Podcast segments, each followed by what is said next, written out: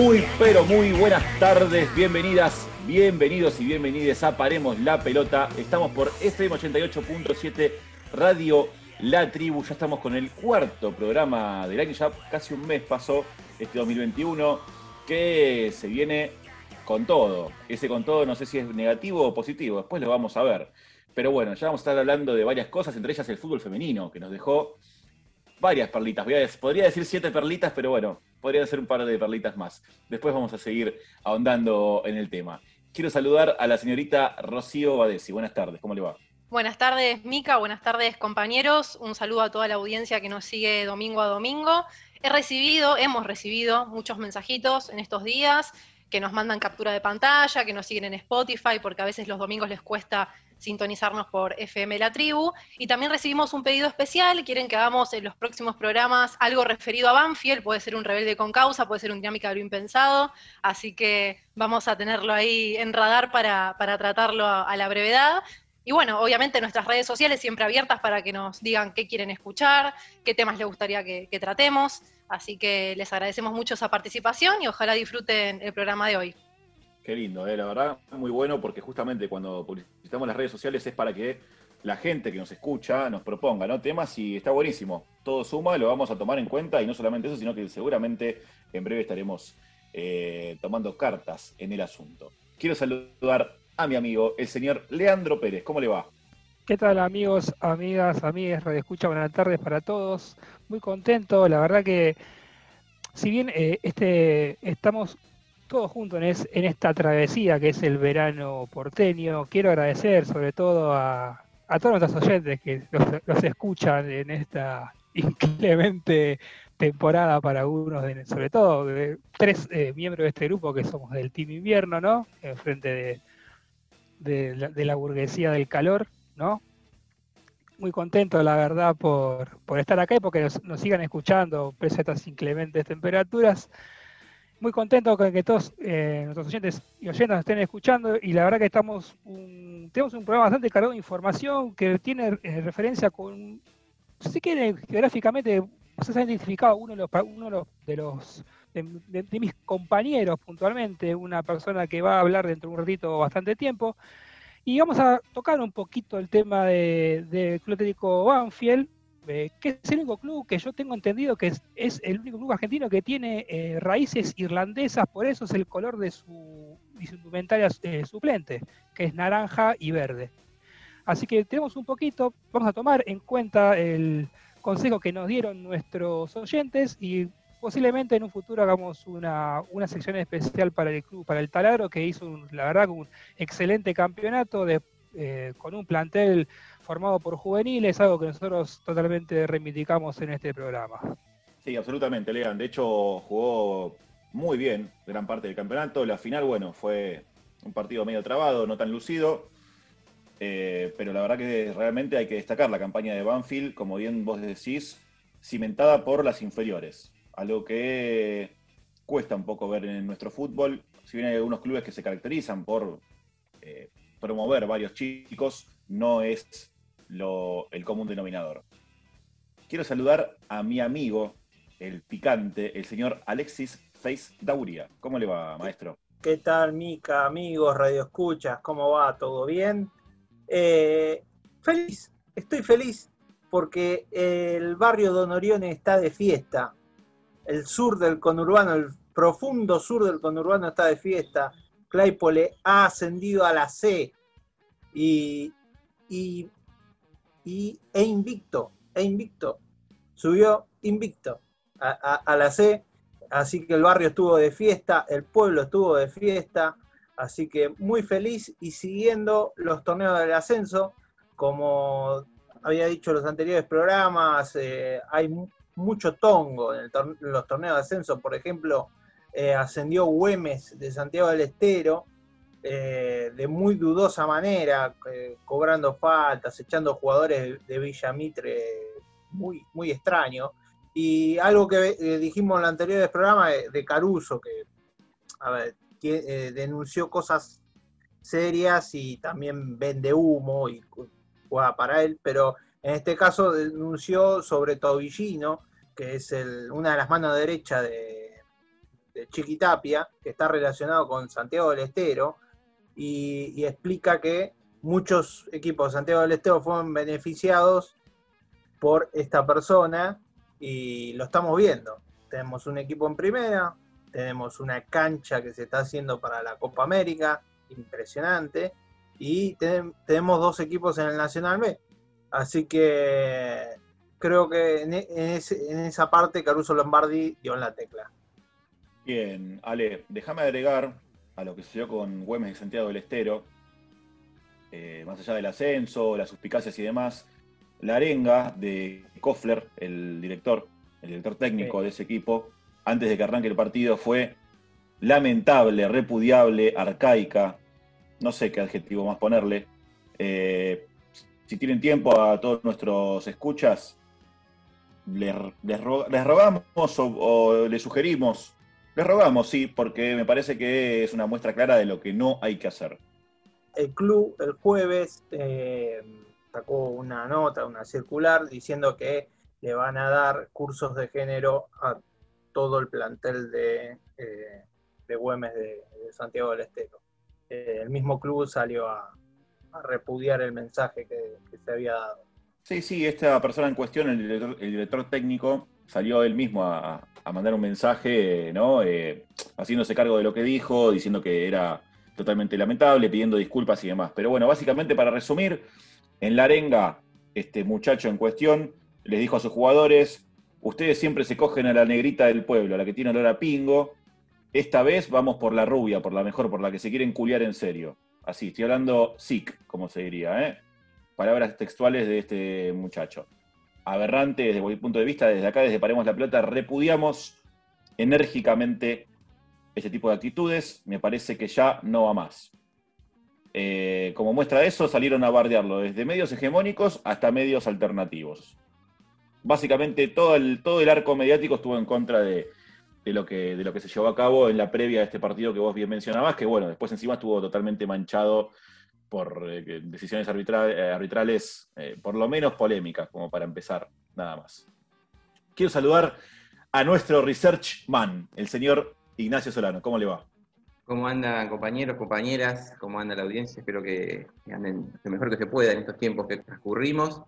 Quiero sumarme a los saludos a la gente de Banfield, a la gente también de Lanús, a la gente de Defensa y Justicia, al conurbano bonaerense, a Claypre también, han tenido un buen arranque de año, un gran arranque, fogueando a las inferiores, presentando a muchos jugadores. Lanús hace un proyecto de hace años, Banfield lo ha implementado en este torneo, que me viene a la cabeza eh, el caso de Galopo, el caso de Pallero, me están escapando seguramente algunos más.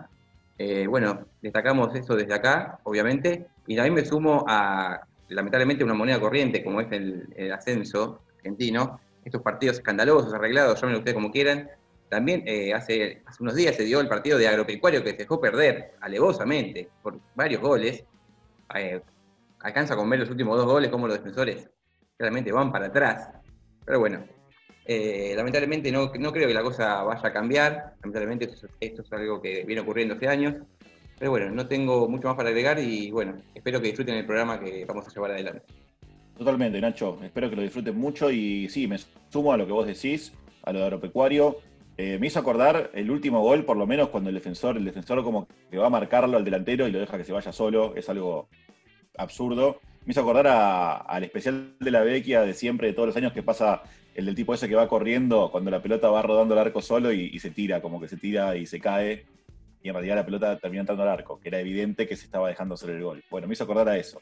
Eh, es, sería, si no fuera, si no, se, tratara de fútbol profesional sería gracioso, pero no es nada gracioso, porque ahí atrás hay un millón de intereses, o casualidad se dio entre equipos ojeros eh, del interior del país y del interior de la provincia de Buenos Aires, así que bueno, eh, me parece que ahí hay un, negociado y un arreglo mm, más que turbio.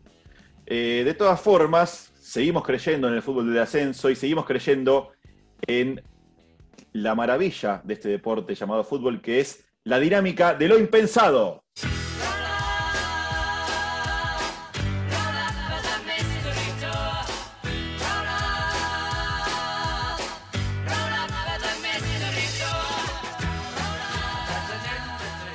Bueno, Nachito, investigador, ¿qué nos trajo hoy? Bueno, creo que es una época acorde, porque en varias ocasiones hemos manifestado nuestro descontento hacia la organización que tiene muchas veces el fútbol argentino para con los torneos, eh, no solo del ascenso, sino también de primera división, torneos que la organización deja mucho que desear. Mencionamos recién los partidos arreglados y, demás. Bueno, ahora es, hoy vamos a hablar de un partido hemos denominado el partido insólito, que si uno lo, mirara fuera de contexto diría, este partido está arreglado pero vamos a tratar, de, explicar por qué no fue un partido arreglado, sino que la organización misma hizo que se dé una situación increíble, nunca vista. Yo cuando leí la historia dije, esto no, no pudo haber pasado. Y vamos a decir que el partido insólito se desarrolló en 1994. Eh, para entender por, por, qué lo llamamos así, vamos a ir de poquito. Barbados se metió un gol en contra porque le convenía empatar antes que ganar por un gol. Granada, era el, partido fue Barbados contra Granada. Granada, en los últimos minutos, atacaba para los dos arcos porque le convenía tanto un gol a favor como un gol en contra. Ya partimos de eso y espero que se entienda cómo se fue la dinámica del partido. El gen de dicho partido radica en el extraño reglamento de la Copa del Caribe 1994. En la fase de grupos accedían a la siguiente ronda únicamente los primeros y además, en caso de empate en los 90 minutos, se jugaba un tiempo extra y si en ese tiempo extra se marcaba un gol, ese gol valía doble. Hasta ahí vamos bien, ¿no? Bueno, en caso de, no haber un vencedor, tras la prórroga, el ganador se definía por penales. Barbados y Granada jugaron el último encuentro del grupo 1. Barbados se clasificaba ganando por dos goles en los 90 minutos o empatando e imponiéndose en gol de oro porque obviamente dijimos valía doble. O sea, necesitaba una diferencia de dos goles para acceder a la siguiente ronda. Granada se clasificaba ganando empatando obviamente, y perdiendo por un gol en los 90 minutos, o también perdiendo por penales. Hasta el minuto 83 el partido se dio dentro de todo de forma normal. Barbados ganaba 2 a 0 y obviamente accedía.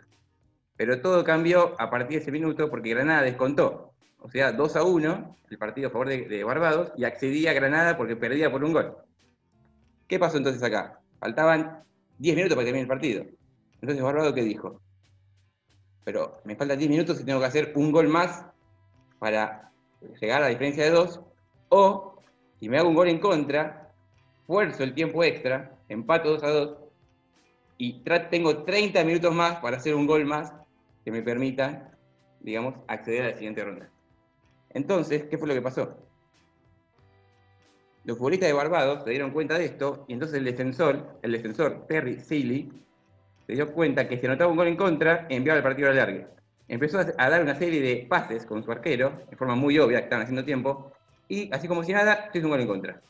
Granada no entendía lo que pasaba, hasta que cayeron en la cuenta de que necesitaban ahora sí hacerse un gol ellos en contra, de nuevo, porque perdiendo 3 a 2 accedían, o hacer un gol más para ganar. Entonces Barbados empezó a defender en las dos áreas. Defendían su propia área para que no le hagan un gol, y defendía en el área contraria para evitar otro gol de Granada. Bueno, no, Granada no consiguió esto. El partido fue a la largue. Barbados logró el gol, que lo metió en la siguiente ronda. Logró acceder. Y eh, al año siguiente, digamos, la CONCACAF se dio cuenta de lo absurdo, de lo impensado que, de, esta ocurrencia que habían inventado y eliminó esta, esta regla del gol de oro que valía doble y al año siguiente, digamos, fue algo más normal la competencia. Y vamos a tratar de compartir los videos, hay un par de videos en YouTube para que traten de entender esta, esta jugada del gol de, de Barbados en contra, faltando pocos minutos. Es la verdad, eh, yo cuando leí la historia digo, no lo podía creer, esto no puede, no puede haber pasado, pero sí, esto existió y fue hace muy poco, fue hace 26 años, 27, 26, 27 años, nada más. Lo primero que se me ocurrió cuando explicaste esto es se me vino a la cabeza el meme del tipo del profesor ese que está todo hecho mierda, fumando y explicando en una pizarra llena de flechas y cálculos. Ya creo que todos lo conocen y se lo figurarán en la mente eh, cuando lo estoy nombrando. Y lo segundo, queremos aclararle a la audiencia que esto no es una historia de Pedro Saborido, no es ningún invento. De hecho, Nacho lo acaba de decir, están los videos en YouTube. Hechas estas aclaraciones, yo no puedo creer el nivel de no sé, de incoherencia de la, de la que es de la CONCACAF, ¿es? Sí, sí, sí. Y se dieron el, reglamento y no se dieron cuenta de lo que podía llegar a pasar. Nunca se dieron cuenta para mí. Por eso, por eso se dio en esa dinámica, los jugadores en el momento se dieron cuenta, che, me conviene hacer más un gol en contra que ir a buscar un gol para tener más tiempo para hacer otro. Es, Claro. es una locura. Pero aparte, un gol de oro que valga doble. Un gol de oro es un gol de oro. Ya está. O sea, si metiste el gol, ganaste. Pasaste a la final o a la siguiente ronda. ¿Cómo un gol de oro que valga doble? Es lo más boludo del mundo. Perdón por el francés antiguo. Digo yo. Yo también quiero que responda un poco a, a- los tipos de reglamentos que se que pre- preparan o, ejecutan o, idean o crean eh, personas que capaz en su vida patearon una pelota o jugaron un partido de fútbol. Porque, sinceramente, eh, en el fútbol, en, teoría, el, el- que se lleva la victoria es el que, el que hace más goles y el que gana un partido, ¿no? El que tiene mayor diferencia. Cuando Nacho me, me co- contaba esta historia, me hacía acordar mucho al triangular de Boca Tigre y San Lorenzo. Porque si quienes recuerdan ese triangular recordarán que eh, por lo general los, torneos en ese momento se definían por diferencia de goles. Ese fue el primer torneo que no se definió por diferencia de goles y se quedó ese triangular. Que tiene la particularidad que el primer partido lo juegan eh, San Lorenzo Tigre, lo gana San Lorenzo. El, primer, el segundo partido es Boca San Lorenzo y lo gana Boca. Y el tercer partido es Tigre Boca y lo gana Tigre. Y el campeón fue Boca. Y ganaron los tres la misma, canti- la misma cantidad de partidos, ¿no? Es increíble.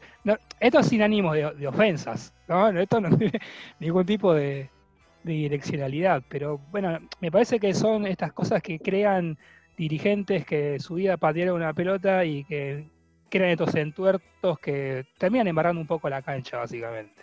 Recuerdo la frase de Sabino. Yo fui a comprar pizza, volví y ya estaba definido el torneo. Sabino era el presidente de San en ese momento. Eh, fue tragicómica, ¿no? Esa frase. Qué sé yo. Yo creo que queda en el, eh, en el panteón de los recuerdos, junto con el 38-38 y bueno, tantas otras eh, cuestiones absurdas que han sucedido en, en nuestro fútbol, en la AFA y en, en nuestro fútbol argentino.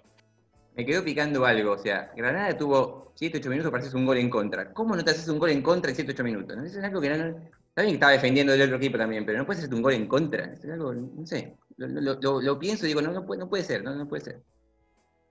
Pero pasa que eh, Barbados estaba defendiendo en las dos áreas, mejor dicho, estaba atacando en, en un área y estaba defendiendo en la otra. ¿Entendés? Entonces, perdón, no, no, no estaba atacando, estaba defendiendo en las dos áreas, efectivamente, lo que dije recién. Estaba defendiendo que no le metan un gol y estaba defendiendo que no se metan un gol ellos. Pero ¿cómo, Es de- una cómo cosa por eso, defendían? Se es- pusieron todos en el, en el arco rival y, y evitaron... y- Se pusieron No entiendo. se- seis jugadores en el- como atacando en el otro arco y cuatro jugadores defendiendo su propio arco. El equipo partido literalmente así, para que no se haga ningún gol en ninguno de los arcos. Para que la torre se agarre la cabeza. Parece un, sketch de Monty Python, ¿no? Eh, la verdad que, eh, visto así, es, es una locura. Más allá de eso, Nachito, muchas gracias por esta historia fantástica. Eh, me parece que hay que ver YouTube. Hay que dejar un poco de lado Netflix y ver en YouTube estas cosas desopilantes que hacen a la historia riquísima que tiene el fútbol mundial y que tiene lo imponderable, lo impensable, lo inconcebible de este maravilloso deporte. Es tarde, es tarde.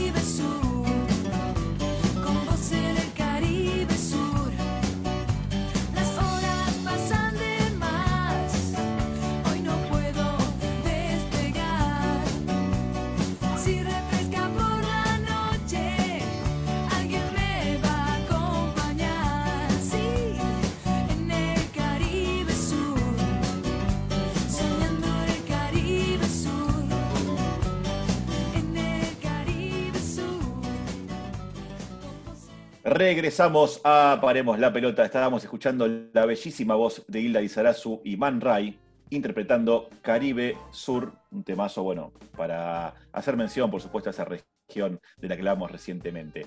Eh, le queremos dejar nuestras redes, como siempre, como les decíamos al principio del programa, para que ustedes nos sugieran, nos critiquen, nos alaben, hagan lo que ustedes les parezca. Las redes son las siguientes. Ro, Somos Paremos P en Twitter, Paremos la pelota OK en Facebook, Paremos guion bajo la pelota en Instagram y por supuesto en Spotify para escuchar nuestros programas ya emitidos. También nos encuentran con el nombre del programa Paremos la pelota. Espectacular. Y así, sin peaje, nos vamos directamente al sur del Gran Buenos Aires.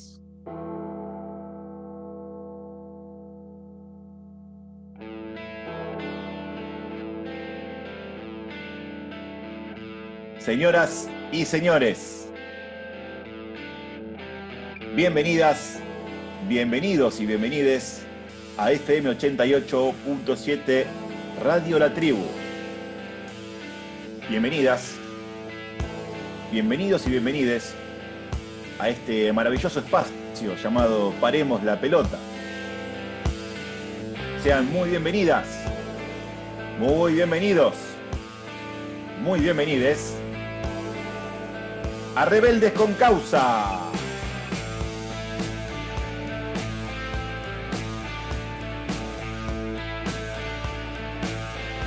Bueno, hoy vamos a hablar de un loco lindo, ¿no, Lean? Vamos a hablar de un loco lindo y me pareció pertinente el tema del viaje hacia el sur, porque como viajamos así, si se quiere, eh, al sur del Caribe, cuando Nacho nos relataba nuestra dinámica de lo impensado, y vamos a viajar al sur del conurbano bonaerense y al sudoeste del conurbano bonaerense para contarle la historia de un mito del fútbol, sobre todo ligado al ámbito del, ascenso, que estaba ligado a un club, o está, está ligado a, a un club conocido, al Club Atlético Banfield, pero en realidad su sentido de pertenencia no está en Loma de Zamora, sino que está en un partido, el partido más grande del conurbano bonaerense, que es eh, La Matanza, y vamos a hablarles de nada más y nada menos que de José Luis Garrafa Sánchez. Este mito del ascenso argentino nació un 26 de mayo de, mil- de 1974. Imagino que se debe estar poniendo de pie en este momento en la tablada en Partido de la Matanza, aunque su lugar del mundo siempre estuvo unos kilómetros más adentro del que es el municipio más grande de la provincia, eh, sobre todo posicionándonos en Gregorio de la Ferrer. Laburante eterno, antes de comenzar su maravillosa carrera futbolística, trabajaba junto a sus hermanos mayores, mellizos ambos, y a su papá don Gregorio, el garrafero de la zona, entregando este suministro vital a gran parte de esta localidad de La Matanza. A los 15 años se estableció vínculo con el amor de su vida, el Club Atlético La Ferrer. En ese club jugó lo poco que pudo en inferiores hasta que lo subieron a primera.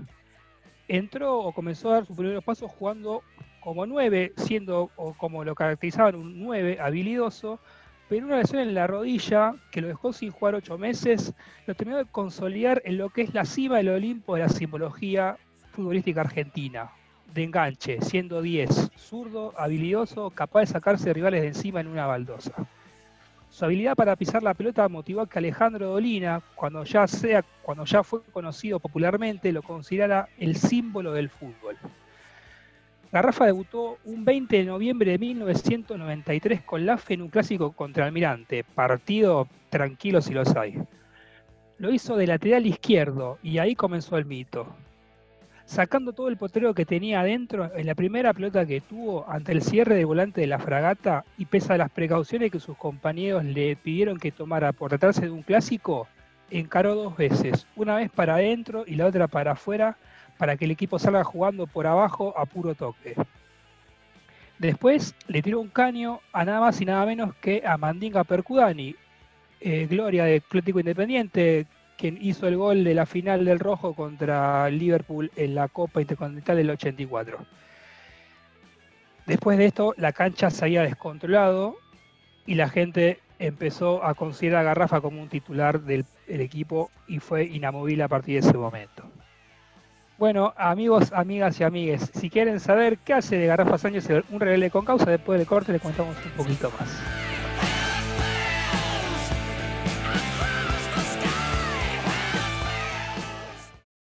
Medianoche en Villa Crespo, lo divino, lo siniestro y yo, que voy trepando en la sombra. Regresamos a Paremos la pelota. Eh, explícame, Lean, por favor, qué es lo que hace de José Luis Garrafa Sánchez un verdadero rebelde con causa. En octubre del 96, la vía le hizo probar de cerca el sabor a primera y en un grande. una oportunidad que no volvió a repetirse hasta dentro de unos años posteriores bastante largos también. Y comentaba Garrafa en una entrevista, con la Ferrer fuimos a jugar un amistoso contra Boca en Ezeiza. El domingo Boca ganó y Bilardo por cábala pidió jugar otra vez con nosotros. Anduve bien y me ofrecieron entrenar con ellos. El tema es que no tenía con qué ir hasta allá porque no hay colectivos, pero fui en mi moto, una CBR 600. Un día por la autopista pasé por el lado de la camioneta de Pumpido que llevaba Bilardo. Me vieron y como había una cláusula que les prohibía a los jugadores andar en moto, al día siguiente me dijeron que no fuera más. Yo sabía que no podía andar en moto, pero iba a ir a dedo, por eso digo que no me arrepiento. Eso también me muestra un poco la personalidad que tenía Garrafa, ¿no? No le importaba absolutamente nada. Si bien su amor fue la Ferrer, su explosión se dio con otro club del sur de la provincia de Buenos Aires, un club ubicado en Herli, en el partido de Llanea, como es el Porvenir. Paradójicamente o no, había sido durante el octogonal de la primera vez del 97 cuando el club de Herli se fijó en él mientras él jugaba para la FE. El encuentro de día de este club se terminó con 2 a 0 a favor del Porve y Garrafa no jugó por estar lesionado. Cuando terminó el partido, lo encaró a Ricardo Calabria, ex árbitro y quien era DT del Porvenir, y le dijo: La revancha te la gano y te voy a hacer un gol cuando salgamos del arco, cagón. A lo que Calabria le respondió: fracasado. En la vuelta, como capitán, Garrafa ganó el sorteo. La crónica cuenta que le tocaban la, la pelota y comenzó a encarar. Gambeteó a tres rivales y cuando estaba entrando al área lo bajaron. El resultado fue un tiro libre antológico. No iba ni un minuto y ya había cumplido su promesa. 1-0 para la fe. Calabria, después de ese partido, dijo: Vas a jugar conmigo la temporada que viene. Con el porvenir ascendió a Primera B Nacional. Incluso en los, festejos, mostrando su, su vínculo con la fe, sacó la remera de la Ferrer en medio de los festejos del porvenir jugando tal vez su mejor fútbol y casi suba primera con el equipo comandado por Leonardo Cardol Manelón. Hay un partido en el que no existen registros oficiales, debido a que era un amistoso, en el que se enfrentó el porvenir contra la selección argentina dirigida por Daniel Pasarela. Según los presentes, aquel día ni Leonardo Astrada, ni el Cholo Simeone, ni el ratón Ayala pudieron sacarle la redonda. Las crónicas oficiales dan un 4-3 a favor de la selección, pero el, el marcador real fue un 3-1 para los de Herli, con dos asistencias de Garrafa y un golazo de él. Una venta al Bellavista uruguayo y la posibilidad de jugar la Copa Libertadores se vieron truncados por la enfermedad de su papá. Sin pensarlo, dejó el fútbol, volvió a ser garrafero y cuidó ocho meses a don Gregorio. En, en ese interín llegaron dos ofertas, una de Ferro y otra de Banfield.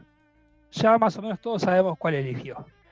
Los dirigentes de Banfield en realidad querían contratar a Gerardo la Vieja Reynoso, pero no pudieron concretar la operación y optaron como segunda opción por Garrafa.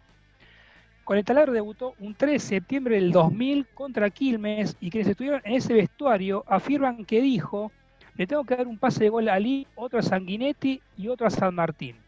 Y cuando el partido esté definido, hago un gol de penal. Así entendía que iban a haber el cariño de los hinchas y de sus compañeros. Eso mismo sucedió y allí empezó su remase con el taladro. Con Banfield jugó cinco años, donde pudo sacarse las ganas de jugar la Copa de Libertadores y club al que ayudó tiro libre mediante a mantener la categoría. Después volvió para retirarse en la en el club, en el club de sus amores. Muchos lo miraban mal por la edad y por el contrato que había firmado con el club, el más alto de toda la categoría. Pero para demostrar lo poco que le importaba la plata y lo mucho que amaba a su, a su amado La Ferrer, el primer día de la pretemporada llegó con una bolsa con 20 pares de botines nuevos para los chicos de la cuarta categoría que entrenaban con la primera. Esto fue una, un- una última anécdota de lo que entendía Garrafa Sánchez que era el fútbol, que no era un vehículo para ser millonario, sino que, era un vehículo para divertirse, para eh, cumplir su sueño, que era que pudo, lo pudo conseguir en el porvenir, pero sobre todo en Banfield ser un futbolista profesional, si- poder tener un mejor estilo de vida si se quiere. Pero lo que la idea que tenemos de, o la, la finalidad de tener a Garrafa Sánchez como red con causa es destacar ese espíritu deportivo que él tenía o que tuvo durante toda su carrera, ¿no? que siempre prefirió, él, con la anécdota de Bilardo está más que marcado, él prefirió mantener o ser lo que era, una persona que manejaba una moto y prefirió seguir manejando su moto en vez de ser un futbolista profesional y jugar para el, uno, depende quién lo diga, el club más importante de la República Argentina. Bueno, y eso fue lo que quisimos traer, esta, eh, vuelve a traer a la palestra esta faceta lúdica y deportiva que tiene el fútbol, ¿no? El deporte que tanto amamos. Es una maravilla la historia de Garrafa. A mí lo primero que me llama la atención, que es increíble, es que el padre se llamara Don Gregorio, ¿no? Estando él tan identificado con, con la Ferrer. Eh, y después me parece que estamos hablando de un jugador de potrero 100%.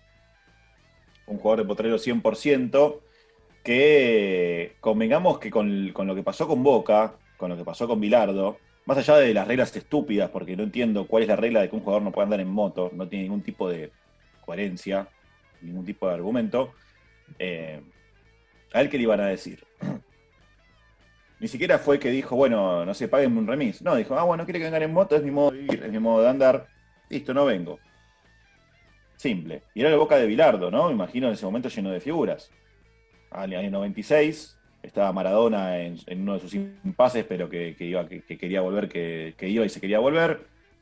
Estaba Canigia, La bruja, la bruja Verón. la Bruja Verón, Kili. González, Sí. claro, totalmente. Carrizo jugaba de equipazo. 5. Sí, Fabián Carrizo, exacto, por eso.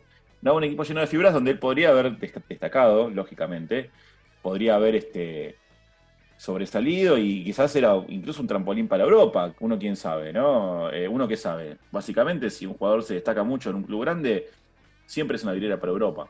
Entonces me parece que resignar todo eso para defender sus ideales es algo que hoy en día no se ve prácticamente en ningún lado.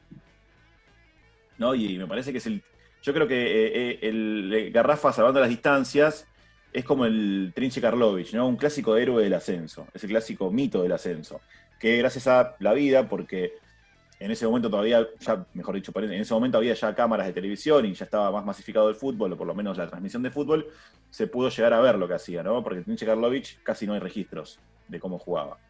Entonces me parece que es eh, uno de esos personajes entrañables que le, que le dan color y calor a nuestro fútbol de ascenso. Lo que quiero destacar, compañeros, compañeras, es eh, hay que ser un tocado. Hay pocos futbolistas que son tocados para decir, bueno, me voy a proponer esto, hacer un partido, voy, te lo hago, no tengo problema, te gano el partido solo, te meto dos asistencias, le voy a dar un pase a este, a este, voy a hacer otro gol yo. O sea, es algo realmente increíble. Creo que es el mayor ídolo de la historia de Banfield, o el más querido, si se quiere, de la historia de Banfield. También quiero decir que esta semana se cumplieron 125 años de la fundación de Banfield, uno de los clubes más añejos del fútbol argentino, con Gimnasia, Quilmes, Atlético Tucumán, y no sé si me estoy olvidando algún otro. Pero bueno, quería eso. Central, acá me dice, Lean, gracias por el, dato.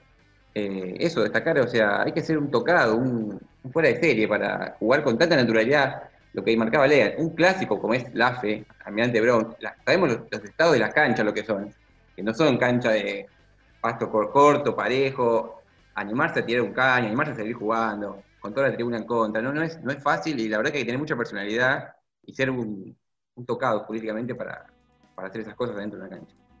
No, yo quería agregar, que yo tengo un vago recuerdo de, Garrafa Sánchez jugando, tenía 10 años, y me acuerdo que los partidos del Nacional B muchos periodistas, comentaristas decían, no, este tipo no, no puede jugar en primera, puede jugar en primera.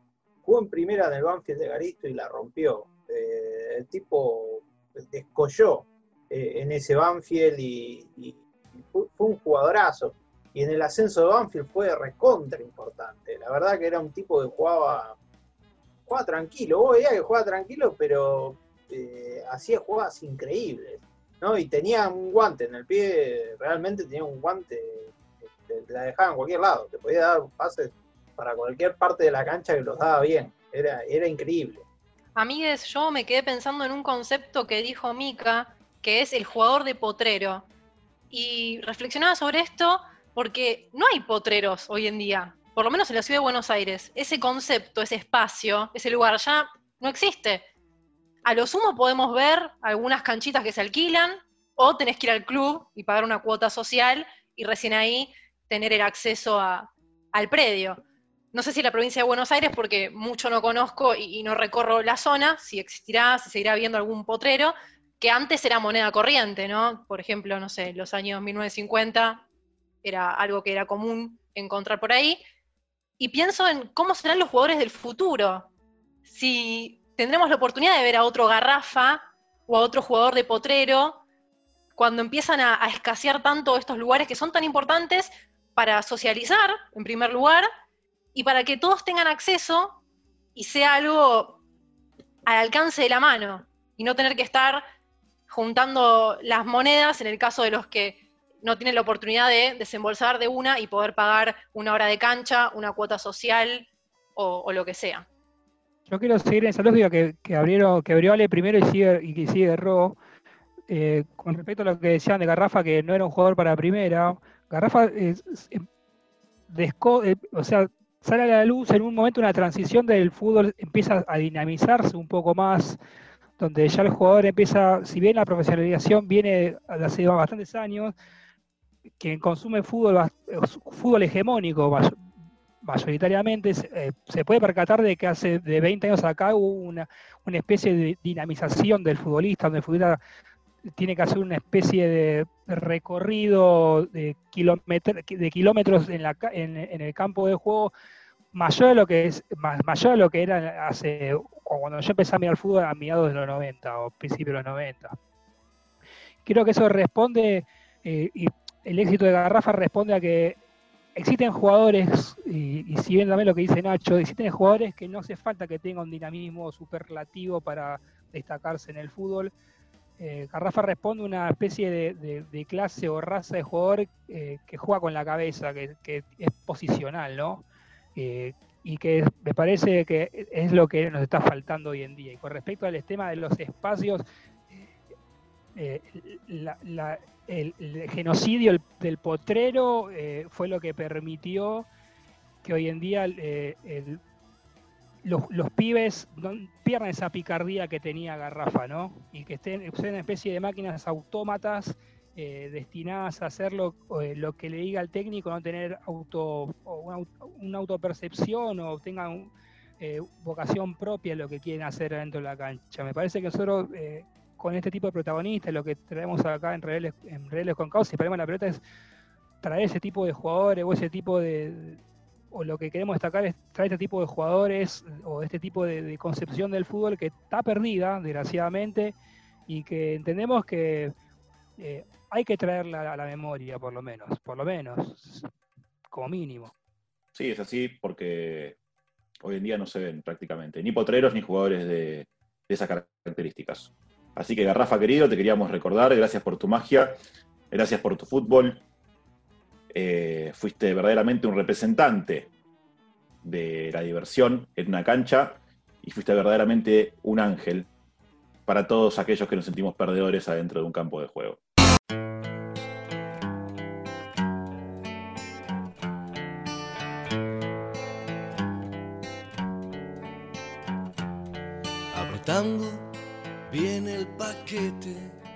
Apuraste ese vaso.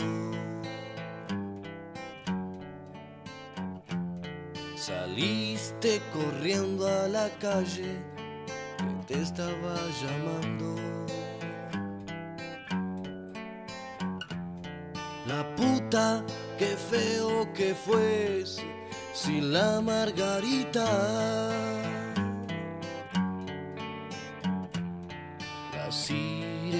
Están sonando y yo sin agua bendita.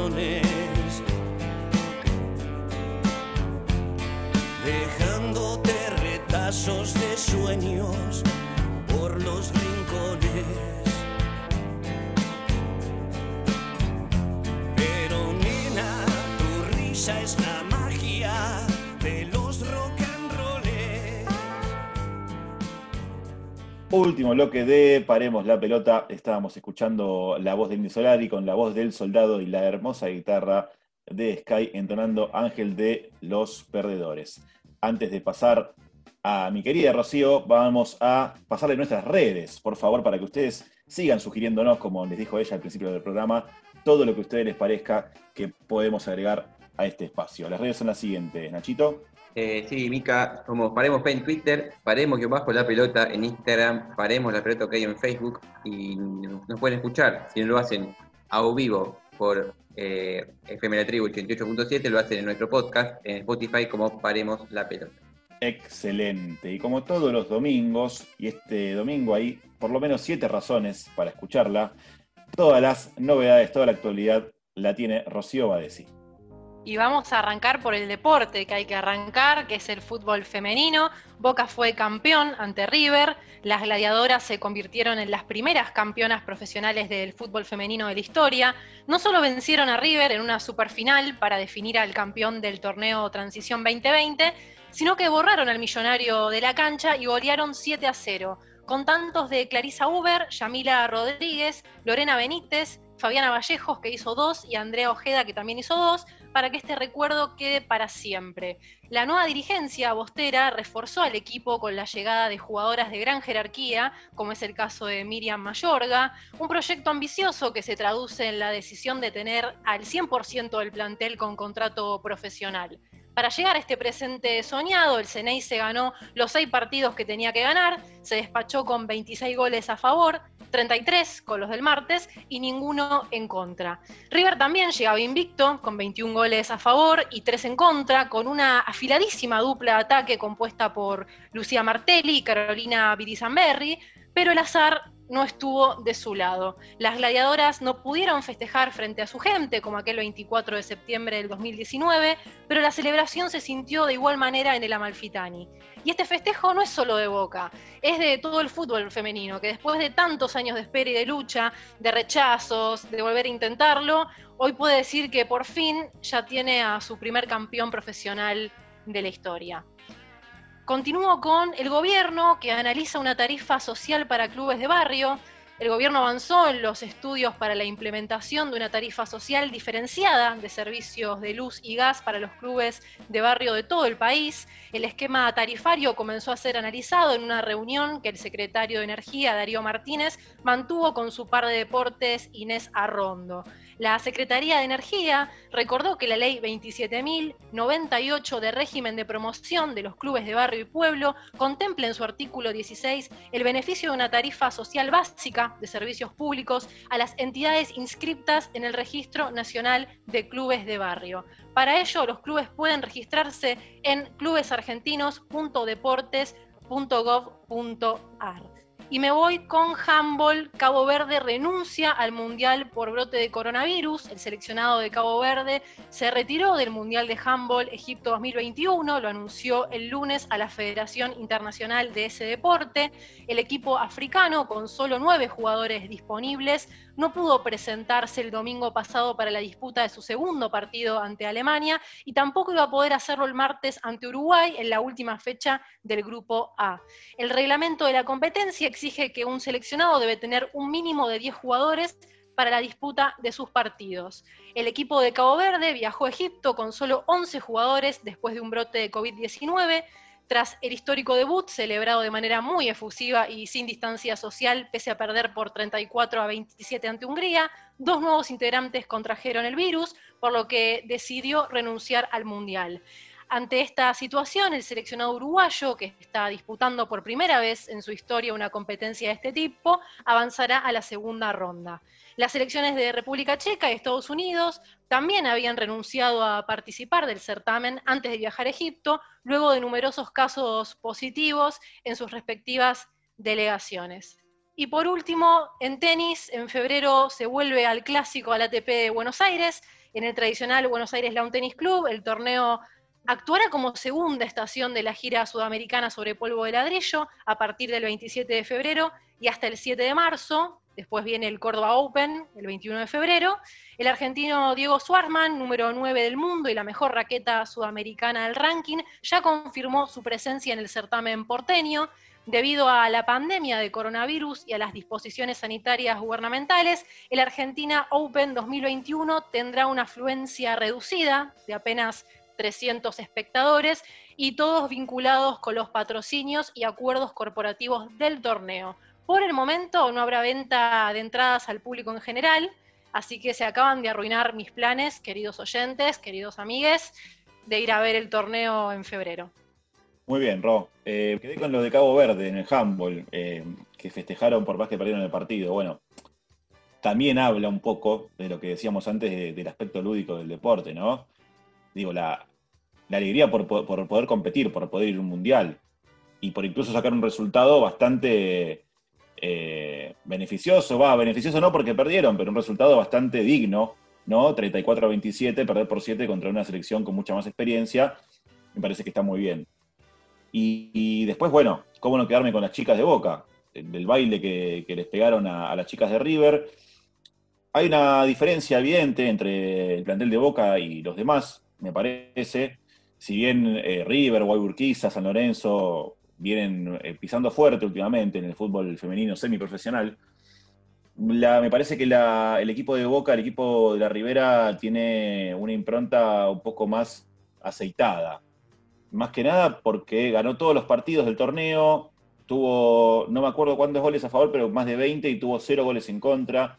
Ay, ¿no? Está como un escaloncito más arriba.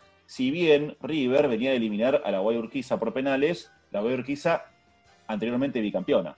Entonces me parece que, bueno, hay, algo para analizar, tiene que haber ahí. Además del hecho, vale resca- rescatar que eh, Boca es el único equipo que tiene a todo su plantel profesionalizado, eh, con contrato, básicamente, a todo su equipo completo.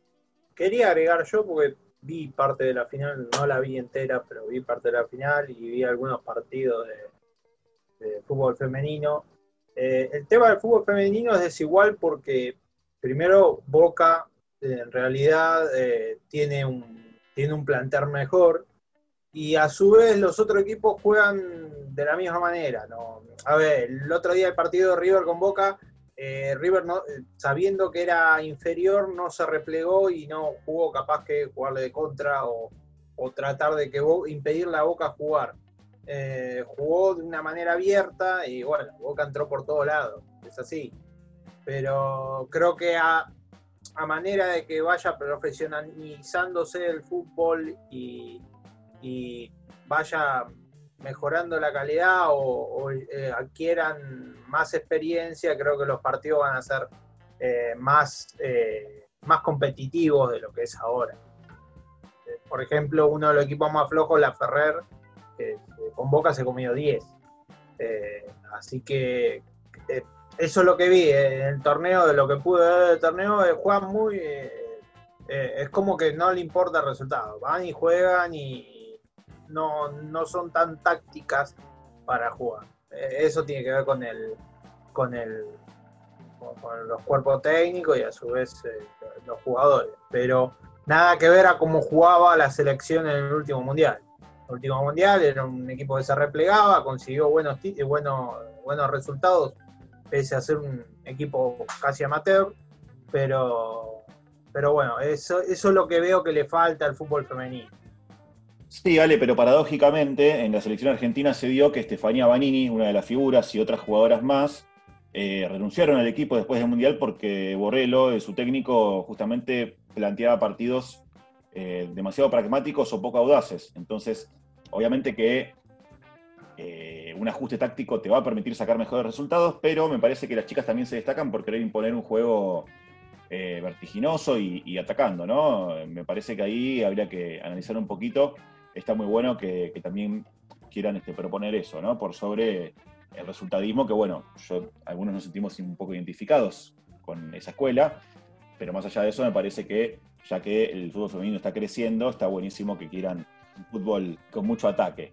Y respecto a lo que decías de la diferencia de los clubes en el fútbol eh, profesional argentino, ni hablar, ni hablar, porque bueno, hay una cuestión estructural económica que, es insoslayable. No podemos comparar a Boca, que tiene a todas sus jugadoras profesionalizadas o con contrato, con la Ferrer o, o Villadalmine, que son chicas que, digamos, lo tienen casi como una, como una actividad paralela, el fútbol, y después tienen que tener sus trabajos. No obstante eso, en Boca también está el caso de Lorena Benítez, que fue elegida la figura del torneo, que trabaja en el mercado central, así que ahí hay que tener un poquito de ojo. Eh, si bien hay contratos, evidentemente no son tan altos o por lo menos no permiten que la jugadora profesional pueda vivir de ello. Así que bueno, vamos llegando al final de este programa. Les deseamos un muy lindo domingo, una hermosa semana, ya se termina enero prácticamente, y por supuesto nos percibimos el domingo que viene aquí en FM 88.7 Radio La Tribu. Mi nombre es Micael Rico, esto es Paremos la Pelota, y la pelota a veces, a veces hay que pararla, solamente a veces, pero hay que tener en cuenta que gracias a la vida siempre sigue rodando. Muy pero muy buenas tardes.